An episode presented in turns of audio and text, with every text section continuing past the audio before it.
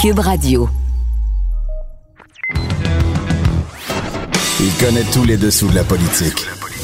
L'économie, la santé, le transport. Antoine Robitaille. Là-haut sur la colline. Cube Radio. Excellent vendredi à tous. Aujourd'hui, à là haut sur la colline, le député péquiste de Rimouski, Harold Lebel, revient avec nous sur l'étude des crédits très émotive de la ministre responsable des aînés, Marguerite Blais, ce matin. Aux yeux de M. Lebel, la CAQ n'en fait pas assez pour les soins à domicile les maisons des aînés ne sont que des CHSLD plus luxueux et plus petits où tout le monde voudra aller, mais où il n'y aura pas de place. Notre compteur ensuite, Jean-François Gibault, dénonce vertement le caractère dépensier fou du gouvernement Trudeau à Ottawa, notamment la prolongation de la prestation canadienne d'urgence jusqu'à la fin septembre. Le gouvernement est en train de préparer une nouvelle génération de bougons, peste-t-il. Mais d'abord, mais d'abord, ben on est vendredi, alors c'est le dialogue des barbus. C'est pas moi qui dis ça, c'est mon tonton Thomas. C'est pas moi qui dis ça, c'est mon tonton il y a sa barbe qui pique un peu, il y a des grosses taches. Et oui, Thomas Mulcair est au bout du fil. Bonjour. Salut Antoine. Passez un bel été? Vraiment un très bel été, euh, très occupé pour quelqu'un qui commande beaucoup dans les médias du côté du Canada anglais. Euh, J'en avais parce que le scandale We Charity euh, et les histoires autour de Bill Morneau et du premier ministre Trudeau euh, nous ont donné du fil à retordre tout l'été. Oui, c'est vrai. Beaucoup de matière. D'ailleurs, on, on était très d'accord. Il y a un matin, j'ai publié une chronique, j'ai dit Morneau doit partir, puis euh, le lendemain, je voyais un extrait d'une conversation que tu as, faite à CTV, je crois, puis tu disais exactement la même chose. Mais finalement, on avait raison. C'était évident qu'il fallait qu'il parte. C'était catastrophique, sa prestation devant la commission parlementaire à Ottawa, où il a dit, oh, j'ai oublié de rembourser 41 000 pour un voyage qu'il n'aurait jamais dû accepter. Et j'ai demandé à ma secrétaire de faire un chèque ce matin. Ça, c'était sa manière de dire, regardez, pour moi, 41 000 de plus ou de moins, ça change rien. Et au lieu d'aider sa cause, il s'est juste démontré quelqu'un complètement déconnecté de la réalité de monsieur et madame tout le monde. Et c'est pour ça que je suis très étonné de cet été parce que, bon, plein COVID, nouvelles sur autre chose, mais cette histoire du scandale autour du gouvernement Trudeau est en train d'être suivie à la trace à travers le Canada, à tel point, euh, un sondage ce matin chez Ipsos, une, boîte reconnue au Canada anglais, démontre que les libéraux et les conservateurs sont coude à coude en ce moment, et les conservateurs n'ont même pas de chef. Donc, la cote des libéraux qui était montée aux stratosphères parce que M. Trudeau donnait de l'argent, puis il réglait les problèmes de tout le monde, puis il était tout ça dans sa conférence de presse, pas de questions réelles. Petite parenthèse, il donnait de l'argent alors que M. Morneau était peut-être pas d'accord ou était inquiet qu'on en donne trop?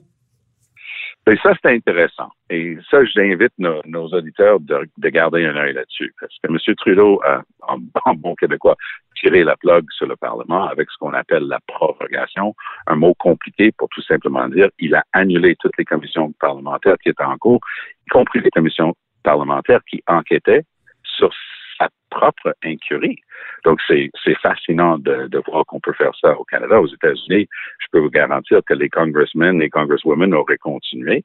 Euh, mais ici, le, le, l'exécutif peut débrancher le législatif comme il vient de le faire là.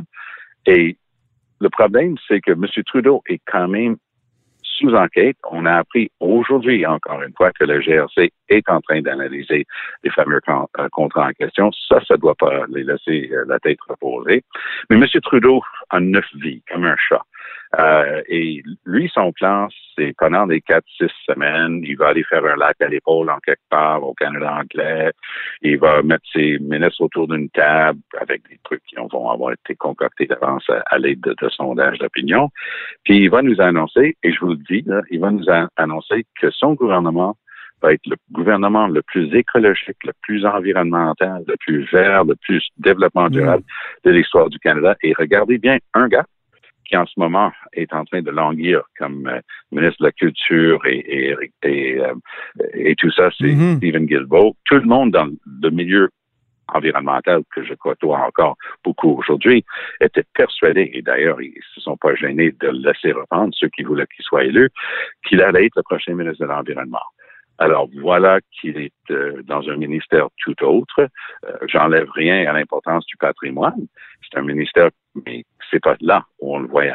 Moi, je Mhm. pense que M. Guilbeault va avoir un rôle clé à jouer dans cette vision de développement durable qu'ils vont essayer de pitcher parce que ça va les permettre de, encore une fois, se distinguer des conservateurs, pas juste jouer dans des, les, les trucs habituels, ah ben, les conservateurs sont ambigus sur l'avortement et tout ça. Ils vont pouvoir carrément dire, nous, on est all-in pour l'environnement.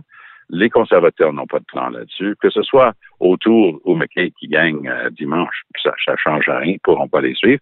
Et ça risque de compromettre le vote toujours fragile du NPD parce que les gens, voyant, entre guillemets, une menace avec l'élection d'un gouvernement conservateur, Ah oui, ils vont se ranger. il risque, il risque de se rallier autour Ouais, de oui, Trudeau, si- surtout s'il est capable de faire ce pitch progressiste. Alors, gardez un œil Ouais. sur les prochaines semaines sur l'environnement. Gardez surtout un œil sur Stephen Guilbeault. Tu as parlé de prorogation, puis ça me fait penser à ton texte dans, la, dans The Gazette euh, il y a quelques jours. là. Julie Payette mérite mieux.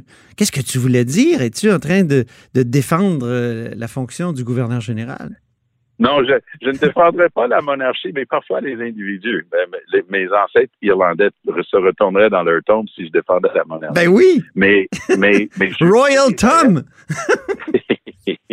mais, euh, mais très, le plus sérieusement du monde, le, le timing, hein, le, le moment où ils ont décidé de, de se livrer à ces attaques-là, tout ça s'est espiné de l'intérieur.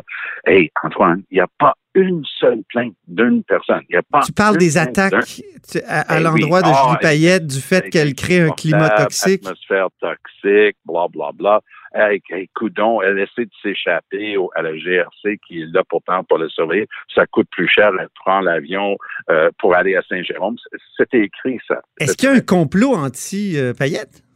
Non, c'était une distraction. C'est un bon vieux truc, puis je peux vous garantir qu'il y a du monde autour de Justin Trudeau qui connaissent tous les bons vieux trucs. Eux, ils sont sous pression. Le truc We Charity est en train de les faire très mal. Qu'est-ce qu'ils font? Ben, ils envoient du phosphore blanc sur euh, Rideau Hall et sur la personne de Julie Payette. Ah bon? Et c'est remarquable. Depuis la démission de Bill Morneau, euh, ces attaques ont cessé. Donc, c'était mu de l'intérieur. C'était les gens autour de M. Trudeau qui étaient en train de, de souffler sur les braises pour avoir un autre feu quelque part. Et c'est pas juste le feu autour de M. Trudeau et M. Morneau. Et, et oui, je crois que Julie Payette mérite mieux. C'est une gestionnaire chevronnée. Mhm. Tous les gens qui travaillent pour elle sont des fonctionnaires avec des garanties. Et il faut garantir qu'ils soient à l'abri du harcèlement. Il faut protéger les droits des travailleurs. Oui, je suis d'accord. Mais ils ont tous ces protections-là. Mais là, M. Trudeau annonce que son ministère, parce que M. Trudeau est premier ministre, mais il a un ministère. Son ministère s'appelle le Bureau du Conseil privé. Il annonce que c'est son ministère qui va enquêter sur la gouverneure générale. Oui. C'est des petites nouvelles pour eux autres. Dans le rang, dans, dans la hi- hiérarchie de notre gouvernement et de nos institutions, la gouverneure générale est au-dessus du premier ministre. Oui. C'est elle qui représente la reine au Canada. Et donc, c'est euh, la queue qui remue le chien.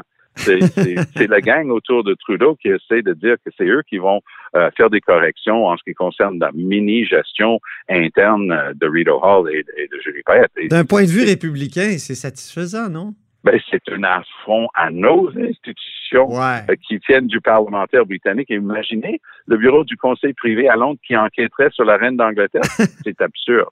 Ben, elle reçoit beaucoup de sous, peut-être que. Elle reçoit beaucoup de sous et la nôtre aussi. Oui. Mais euh, et on est poigné avec jusqu'à temps qu'on devienne une ré- un- un république. En terminant, euh, cher Tom, pourquoi les anglophones de Montréal ont plus d'inquiétude à l'égard de la COVID que les francophones? Ça, ça a conduit à tout un débat euh, en commission parlementaire hier. Puis, M. Legault a répété euh, le fait, son analyse, son hypothèse, que c'est la faute d'Aaron Durfeld de, de, de Gazette. Oui, c'est c'est un excellent journaliste. Et de CNN. Qui, en- oui, qui entre autres a dévoilé l'horreur de ce CHSLD privé, privé à Dorval qui s'appelle Héron, où les gens, les personnes âgées ont été laissées mourir de faim et, et- et dans leurs excréments. C'était une horreur. Tout le monde était parti. Et donc, il a fait ce travail-là. Puis M. Legault le prend personnellement. Il dit, ben, il m'attaque quand il, il- il révèle des choses comme ça, ce qui, ce qui est vraiment bizarre. Euh, notre collègue, José Legault, a écrit un très bon papier dans le Journal de Montréal aujourd'hui, qui, parce qu'elle connaît très bien la communauté, elle dit, un instant là, la COVID-19 était concentrée à Montréal, par hasard, la communauté anglophone aussi est concentrée à Montréal. Ouais. Monsieur Legault n'a pas d'antenne à Montréal, pas de connexion à Montréal avec, euh, avec son parti, du moins lui, personnellement, il y habite. Mais elle a aussi démontré, elle a dit, écoutez, regardez des places comme Côte-Saint-Luc, c'est une communauté tissée serrée, d'anglophones majoritairement, mais qui est très âgée en moyenne. Elle dit, le maire de Côte-Saint-Luc était le premier à, à, exiger le port des masques dans les centres d'achat. Mm. Et j'ajouterais, c'était le premier au Québec à fermer ses centres d'achat. Il y a un très gros centre d'achat dans, sa, dans euh, sa petite ville qui s'appelle le Cavendish Mall, le Mike Cavendish, et il l'a fermé. Il a dit, garde, non, c'est fini. Et ça, c'était bien avant que le, la province agisse. Mais est-ce que, monsieur... est que l'hypothèse de, de M. Legault, selon laquelle, quand on regarde plus CNN ou les médias anglophones en général, euh, très critiques à l'égard de la gestion de, de Trump, est-ce qu'on n'est pas porté à faire des associations, à dire, ah ben c'est ça, euh, c'est mal géré, c'était peurant cette affaire-là? Peut-être, mais au début, les gens disaient que, avec raison que les Américains avaient bien agi sur un chapitre, c'est qu'ils avaient fermé leurs aéroports, aéroports et leurs oui. frontières, chose que nous, on a tardé à faire. Mhm. Mm -hmm. Donc, oui, peut-être du côté anglophone, euh, on regarde aussi CNN, mais selon les statistiques que j'ai vues, euh, les anglophones de Montréal ont tendance d'abord et avant tout à consommer localement Mhm. mm -hmm. leurs nouvelles. Okay. et, et, euh, et donc, je pense qu'il y a quand même beaucoup de vérité dans l'analyse de José Legault, c'est cette concentration de la population ouais. à l'endroit au Québec, Montréal, où il y avait la plus forte concentration de maladies. Très bien. Ben, merci infiniment, Thomas, pour ce premier dialogue des barbus. Je suis tellement de content cette... de ben, recommencer notre coll... ouais, vraiment content de recommencer notre collaboration, Antoine. Au grand plaisir, à vendredi prochain. À bientôt. Salut, Tom. On dit souvent que les murs ont des oreilles. Nous, on a deux vraies oreilles à l'intérieur des murs du Parlement. Là-haut sur la colline. Cube Radio. C'était ce matin les crédits de la ministre responsable des aînés, Marguerite Blais. Et il y avait Harold Lebel, député de Rimouski euh, du Parti québécois, qui a posé plusieurs questions, qui a parlé d'une indignation qui bouillait en lui. Il est au bout du fil. Bonjour, Harold Lebel. Oui, salut. Oui. Euh, indignation euh, en raison, évidemment, de tous ces aînés qui sont décédés pendant euh, la pandémie. Oui, puis les situations vécues, là, moi, euh, c'est parce que moi, mon tempérament, c'est plutôt d'être calme et tout ça, mais là, je, je, je c'est tellement passé à faire là, au printemps passé par rapport à, aux aînés qu'on qu'on peut pas laisser passer ça comme, comme ça. Il faut se souvenir de ce qui est arrivé. Euh, il y a les décès, mais il y a ceux aussi qui, sont, qui ont été enfermés euh, carrément dans leur résidence, qu'on a empêché de sortir, euh, qui dans des résidences de luxe comme dans des résidences les, moins de luxe, tout, tout le monde était tout le monde était un peu euh, les aînés ont vécu ça très, très, très difficile. Même des aînés qui vivaient chez eux, qui ne pouvaient pas sortir parce que euh, tout le monde les regardait de travers comme s'ils portaient le, les autres même la, la, COVID. Il y a eu beaucoup, beaucoup, beaucoup d'angisme au printemps passé. Mais là, la euh, ministre Marguerite Blais vous a rassuré là-dessus, j'imagine, parce qu'elle a dit ça ne se reproduira plus. On a beaucoup appris de la première vague de la pandémie. Donc, euh, ça, ils reconfineront plus comme ça les personnes âgées à la maison. Là. C'est ce qu'elle me dit. Elle me dit que c'est pas leur objectif. Puis, euh, mais c'était pas très clair, mais elle me dit non, on a appris. Puis, je pense que le message qu'elle voulait dire aux aînés, non, on fera plus ça de la même façon. Mais je regardais le docteur Arruda de l'autre côté de la table, qui avait pas de l'air. Euh, je voyais pas s'il disait oui ou il disait non. Euh, je, ah oui, vous, avez, vous avez la crainte que ça qu'on revienne, mettons, au mois de novembre avec un, un enfermement presque total des personnes de 70 ans et plus? Je pense que même la ministre savait pas trop là, mais son objectif, ce que j'ai senti, c'est qu'elle voulait plus aller vers là. Euh, même affaire pour, euh, si je lui disais, toutes les directives que, qu'elle donnait au, au réseau euh, des résidences privées pour aînés.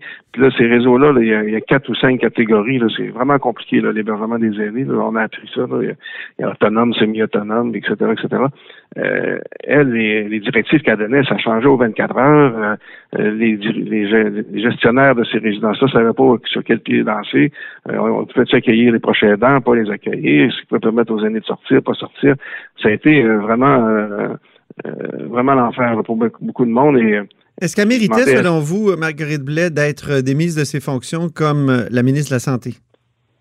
Ben, si on dit que ce qui a été la, le gros problème pendant cette pandémie-là, c'est des CHSLD, tout le monde l'a dit, ben, la responsable des CHSLD reste là, puis la ministre de la Santé, la Santé est out. C'est un peu particulier. Mais, mais, mais bon, elle, est là, il faut qu'elle réponde aux questions. Puis entre autres, sur les CHSLD, ce que j'ai essayé de lui dire, c'est vrai qu'il s'est passé quelque chose dans les CHSLD. C'est vrai qu'il faut savoir qu'est-ce qui s'est passé. Mais euh, là, ils ont dit qu'ils vont faire une évaluation. Ils ont nommé la commissaire à la santé et au bien-être de faire la- une évaluation. Ça va être une sorte d'enquête, mais ça ne sera pas une commission d'enquête. Ben, c'est ça. Ils vont évaluer ce qu'est-ce qui s'est passé. Mais le protecteur du citoyen fait déjà quelque chose sur certains CHSLD. Euh, des CIUS le font. Il y a des enquêtes criminelles la SPVM sur, euh, sur le CHSLD privé Aaron. Euh, il y a des autres professionnels. Il y a plein de monde qui vont regarder CHSLD. Moi, ce que j'ai peur, c'est qu'on va sortir des, euh, de ces enquêtes-là, de l'évaluation, sur un procès des CHSLD, qui est peut-être mérité, mais on- ça va se conclure là. Moi, je dis non, non, non, euh, il faut, il faut pas faire une enquête sur la structure, euh, sur les structures. Il faut faire une enquête, une évaluation sur les êtres humains, ceux qui ont vécu ça, sur les aînés. Euh, comment on, on a, euh, on, a pris soin de nos aînés, puis que- quelle sorte de qualité de vie qu'on les a donné pendant ces mois-là. Euh, Est-ce qu'on pourrait étudier ça comme il faut avec des experts, avec une commission qui est publique, où on va pouvoir entendre à la télé ou comprendre, et qu'on pourrait euh, avoir des enseignements pour l'avenir? Parce qu'on sait, là, que le traitement des aînés les dernières années, là, on a mal fait ça. Puis tout gouvernement confondu, on a on a fait des choix de société qui étaient les mauvais, de ne pas aller vers le maintien à domicile, puis de vouloir mettre tout le monde dans l'hébergement. C'est un mauvais choix qu'on a fait dans le passé. Fait que là, il faut arrêter de s'envoyer la balle comme la Croyez-vous qu'il faudrait encore aujourd'hui, comme lorsque vous étiez au gouvernement en 2012-2013, euh, adopter euh, ou mettre sur pied ou euh, inventer une assurance autonomie? Moi, je pense qu'on été sur la bonne voie. Euh, c'est ça que les gens veulent. là. Euh, ils veulent pouvoir rester à domicile. Euh, ils veulent pouvoir avoir des services à domicile. Puis en faisant ça comme ça, on n'aurait pas. La, moi, je pense, je suis assez certain que la pandémie n'aurait pas eu l'effet qu'elle a eu sur les aînés, parce que là, on a enfermé des aînés dans des bâtiments. On a fait passer du personnel de bâtiment en bâtiment. Euh, on était dans, on a tout fait pour que ça marche pas. Là. Ça, ça, ça a causé des décès, puis ça n'a pas de sens. Fait que là, il faut aller vers le. faut, faut arrêter de voir ces structures-là. Dans la ministre qu'elle fait, elle rajoute une couche dans les structures, elle rajoute des maisons des aînés. Mais c'est pas là qu'il faut aller. Là, c'est maintien à domicile, service de, aux personnes à domicile, c'est là qu'il faut aller. Mais là, pour l'instant, j'ai l'impression qu'on qu'on veut pas faire ça. On veut évaluer la structure, mais on veut pas prendre le temps de regarder vraiment notre choix de société, un vrai choix de société sur une société qui est vieillissante, quelle sorte de service qu'on veut donner aux personnes aînées, puis voir les aînés pas comme du passif, comme du monde à parquer pour donner des soins, mais du monde des actifs, des gens qui sont bénévoles partout, des gens qui veulent, Ouais. qui veulent continuer à travailler dans la Vous société. avez dit tout à l'heure que il y avait tous les gouvernements confondus, euh, tout, le monde était responsable de, ce qui se passait là. Mais Mme Blais, elle a été là longtemps. Euh, Croyez-vous qu'elle mérite de, continuer d'être là? Elle était très émotive aujourd'hui lorsqu'on lui demandait. D'ailleurs, euh, je pense que c'est Gabriel Nadeau-Dubois de Québec solidaire qui a beaucoup insisté sur sa période libérale. Donc, est-ce qu'elle mérite de continuer d'être ministre? Moi, j'invite d'embarquer là-dedans, euh, parce que si j'embarque là-dedans, euh, on va revenir sur un débat de qui est responsable de quoi. tu sais. Euh, elle, elle va dire oui, je mérite, c'est pas moi, euh, c'était les anciens gouvernements. Puis, je pense que les, les aînés méritent mieux que ça. Euh, ils méritent un autre débat qu'un débat partisan de savoir qui est responsable de quoi, puis d'avoir la tête d'un ministre. Mettons qu'il faut passer à autre chose. Il faut, euh, il faut prendre le temps de s'asseoir, essayer de travailler. euh, de façon constructive pour l'avenir. Puis se dire que dans le passé, on a fait des erreurs, euh, il faut corriger ces erreurs-là. Puis les erreurs qu'on a faites dans le passé, c'est de parquer des aînés dans des bâtiments, dans des résidences. De- Puis même s'ils sont plus luxueuses, comme sa maison des aînés qu'elle veut faire, c'est quand même encore du parquage. Ouais, y croyez-vous euh, à la maison des, aux maisons des aînés? Moi, je pense que ça donne une coupe de place de plus, mais c'est beaucoup d'argent pour ça. Moi, là, dans mon, mon coin, là, il y a une maison des aînés à Rivière-du-Loup et une autre à, Rimouski. Hmm. Ça fait une belle jambe, ça, aux aînés de Matane ou d'Amétis ou du Témiscouata. Pensez-vous qu'ils vont déménager de leur village ou de leur région pour aller dans des maisons des aînés en ville? Est-ce que c'est ça le choix de société qu'on fait? Puis d'ailleurs, il n'y aura jamais de place pour tout le monde. Fait il faut parler de maintien à domicile. Puis, Par- le euh, Parti libéral, tantôt, insistait beaucoup sur le fait qu'il y a des expropriations pour les maisons des aînés, puis euh, qu'on paie beaucoup plus cher. Oui, les libéraux vont aller là-dessus beaucoup sur euh, des possibles euh, euh, scandales ou des, places où c'est on, peut voir que peut-être qu'ils ont poussé fort la, euh, la dose pour avoir le terrain, pour avoir leur maison des années puis respecter leur engagement. Il faudra voir. Mais euh, sur le fond des choses, les maisons des aînés viendront pas régler. Moi, je dans mes villages, en milieu rural, là, c'est pas vrai que je veux qu'ils sont très vieillissants. Je pas, c'est pas vrai que je veux voir les aînés partir de ces villages-là, puis venir tout en ville parce qu'il n'y a plus de service aux proximité, parce qu'ils n'ont plus de service pour leur, leur domicile. Euh, moi, il faut avoir une vision plus large. Qu'est-ce qu'on fait pour donner des services aux aînés partout, partout sur notre territoire? Donc, c'est l'assurance autonomie. Tant qu'à payer cher des maisons des aînés, on est mieux de payer cher euh, l'assurance autonomie, c'est ça que vous me dites? Moi, je pense qu'on était sur une bonne voie, mais là, actuellement, tout a été tassé et on, est revenu dans l'erreur du passé de dire qu'il faut faire des bâtiments pour aller parquer nos aînés. Mm-hmm. Oui. Avec des crédits d'impôt aussi. Il y a des crédits d'impôt pour le, maintien à domicile. Est-ce que ça, ça n'a pas démontré que ça ne fonctionnait pas? Ben, ça démontre qu'au Québec, quand on, se compare aux autres, on met à peu près 15 à 17% des fonds total de crédit d'impôt, tout ça, 17% au maintien à domicile plusieurs pays comme en Europe, c'est le métier à domicile, c'est au niveau de 50% du budget, de 60, 75% du budget. On fait qu'on fait par pauvre. C'est un choix de société qu'on a fait dans le passé, de se dire qu'il faut aller vers l'hébergement des aînés. Mm-hmm. Et là, on a d'année en année, on a compliqué. Je vous dis, il y a une douzaine de, de, de, de formes de résidence. Il y a trois sortes de CHSLD. Il y a des publics, des privés euh, subventionnés, des privés pas subventionnés. Après ça, tu as des résidences personnelles aînées pour autonomes, d'autres pour semi-autonomes, d'autres pour les deux, d'autres pour une autre sorte de, de, de, de problème. Après ça, tu as des HLM, tu as des euh, coops, tu as des... Il y en a plein. on vient...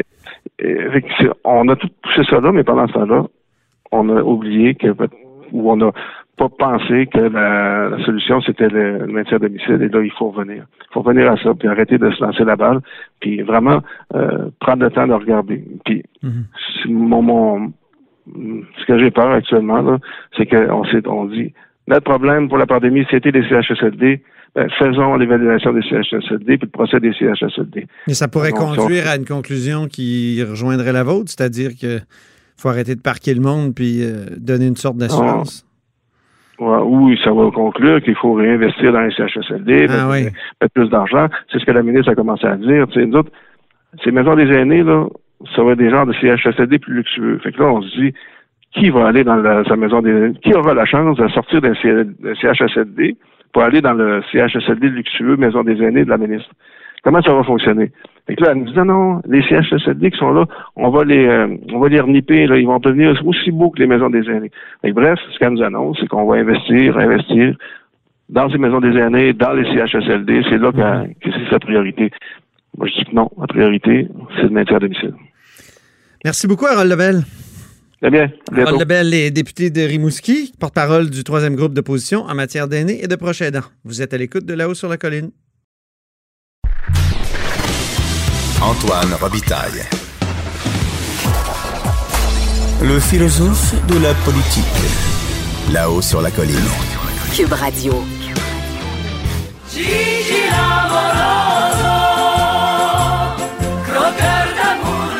Bonjour Jean-François Gibault. Allô Antoine. Notre compteur et accessoirement directeur de la recherche à QMI. Donc, euh, la PCU, la prestation canadienne d'urgence, est prolongée jusqu'au 27 septembre. Il y aura des nouvelles mesures euh, par la suite pour aider les travailleurs en cette pandémie. Et euh, ça décourage le travail, il faut le dire, non, Jean-François, la, PCU? Ah, ça décourage totalement le, travail, Antoine. Faut tout simplement parler à n'importe quel entrepreneur qui est dans la vente au détail, par exemple, ou dans la fabrication pour savoir que ça devient, ça devient véritablement un problème. là, je parle pas évidemment des gens en agriculture, c'était déjà difficile dans les années, les années précédentes, les pénuries de main-d'œuvre dans les restos, bon, dans l'industrie des services, c'est partout. Et euh, bon, la PCU qui est non seulement euh, prolongée de, quelques semaines, mais en plus, on ajoute d'autres mesures, encore des, dizaines de milliards. Donc, non seulement on a eu le Sunday, mais là, on ajoute le chocolat et la cerise sur le dessus. Là, on est rendu à offrir, dans le fond, un revenu minimum garanti aux travailleurs autonomes, une espèce de, salaire minimum là, qui vont qui vont pouvoir toucher et qui va garantir 38 000 dollars euh, au moins de revenus et plus. Alors Euh, on dirait qu'il n'y a plus de limite, Antoine. On avait déjà un déficit record là, qui approchait le 350 milliards de dollars. Là, avec ces 30 et quelques milliards de plus de nouvelles mesures, ça va continuer à monter allègrement euh, bientôt. C'est terrifiant. On va augmenter pratiquement la, la, la, la dette de 50% en une année par rapport à ce qu'on avait eu comme dette dans toute l'histoire du Canada. Puis ça semble poser aucun problème à M. Trudeau. Hein. C'est notre collègue Mario Dumont qui disait ce matin, non seulement ça ne leur pose pas de problème, mais les, les libéraux fédéraux jugent même que c'est une image positive. Euh, quand on voit Bill Morneau qui quitte euh, puis on veut éviter de dire ça à We Charity parce qu'évidemment, le, le monsieur Trudeau était dans le même bain que monsieur Morneau. Ben, on dit non, non, non. On, on, choisit de mettre en scène un départ sur un fond de différents philosophiques. C'est-à-dire, d'un côté, le méchant Bill Morneau qui trouve qu'après 343 milliards, ça commence à être assez.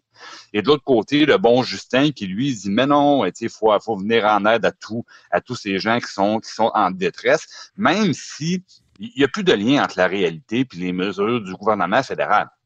Un exercice simple, là, si on regarde le nombre d'emplois qui ont été perdus au Québec oui. euh, à cause de la COVID et qu'on regarde le nombre de prestataires de la PCU, ben, c'est pas normal qu'on ait plusieurs centaines de milliers de prestataires de plus de PCU qu'il y a eu d'emplois perdus à cause de la COVID. Donc, il y a eu de l'abus.